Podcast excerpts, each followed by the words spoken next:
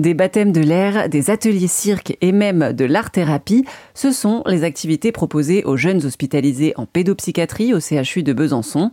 Des membres du personnel soignant se sont réunis au sein de l'association Du vent dans les ailes. Leur objectif, c'est d'offrir un moment de répit à ces jeunes atteints de troubles psychiatriques. Entretien avec Caroline Vergon, la présidente de l'association. Est-ce qu'il y a beaucoup d'enfants qui sont atteints par ces troubles? Alors, je n'ai pas de, de, chiffres à l'esprit, mais oui, il y a effectivement euh, un nombre euh, relativement important d'enfants. Ça a pu s'aggraver ces dernières années. On sait que euh, le Covid et la manière dont, dont ça s'est passé, ça a pu aggraver les troubles psychiques chez les enfants. et puis, ben, même sans parler du nombre, c'est des troubles qui ne sont pas forcément connus, pas forcément visibles d'ailleurs. Donc, l'idée de l'association, c'est aussi de mieux faire connaître ces troubles, de les rendre plus visibles et de déstigmatiser euh, euh, les troubles psychiques chez les enfants. Il y a un peu, euh, un, tabou là autour, enfin même sans parler de tabou, c'est complexe, on ne sait pas forcément comment s'y prendre, donc ça peut être important de faire connaître ces troubles auprès, auprès des gens. Est-ce que les enfants sont pris au sérieux aussi? Ou est-ce que peut-être que certains ne sont pas diagnostiqués parce que justement, on a du mal en fait à, poser des mots sur, euh, sur leurs mots. Oui, oui, oui, oui, c'est pas, pas évident. Euh, effectivement, le diagnostic, il peut passer par des mots, par, euh, par du comportement.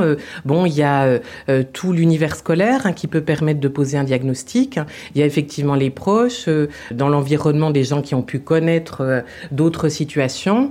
Mais effectivement, la difficulté que peuvent avoir les enfants à poser des mots, mais pas que les enfants d'ailleurs, hein, mais les enfants à poser des mots sur leurs troubles peut effectivement euh, retarder le diagnostic ou faire que le diagnostic est plus compliqué à poser. Mais enfin, quand même, euh, pour les petits-enfants, entre la PMI, euh, les services scolaires et puis les services de liaison au sein des services de pédopsychiatrie, il y a des services de liaison pour intervenir auprès de auprès d'autres institutions, ce qui permet quand même d'essayer de pas pas retarder de trop les diagnostics en fait parce qu'effectivement plus la situation est connue tôt et plus le suivi est mis en place tôt, ben mieux c'est, hein, c'est sûr. Est-ce que vous savez d'où viennent ces maladies euh, mentales en fait? Oui, il y a tout un tas de facteurs différents. Puis alors moi, je suis pas forcément euh, la plus à même pour euh, pour en parler, mais euh, ça peut être des traumatismes, ça peut être quelque chose qui vient d'un contexte familial, socio-éducatif compliqué. Ça peut être une difficulté au niveau social. Il y a différents facteurs qui peuvent expliquer les pathologies, mais effectivement, quand on se coupe, on saigne, ça se voit. On a mal à l'intérieur de soi et on souffre à l'intérieur de soi.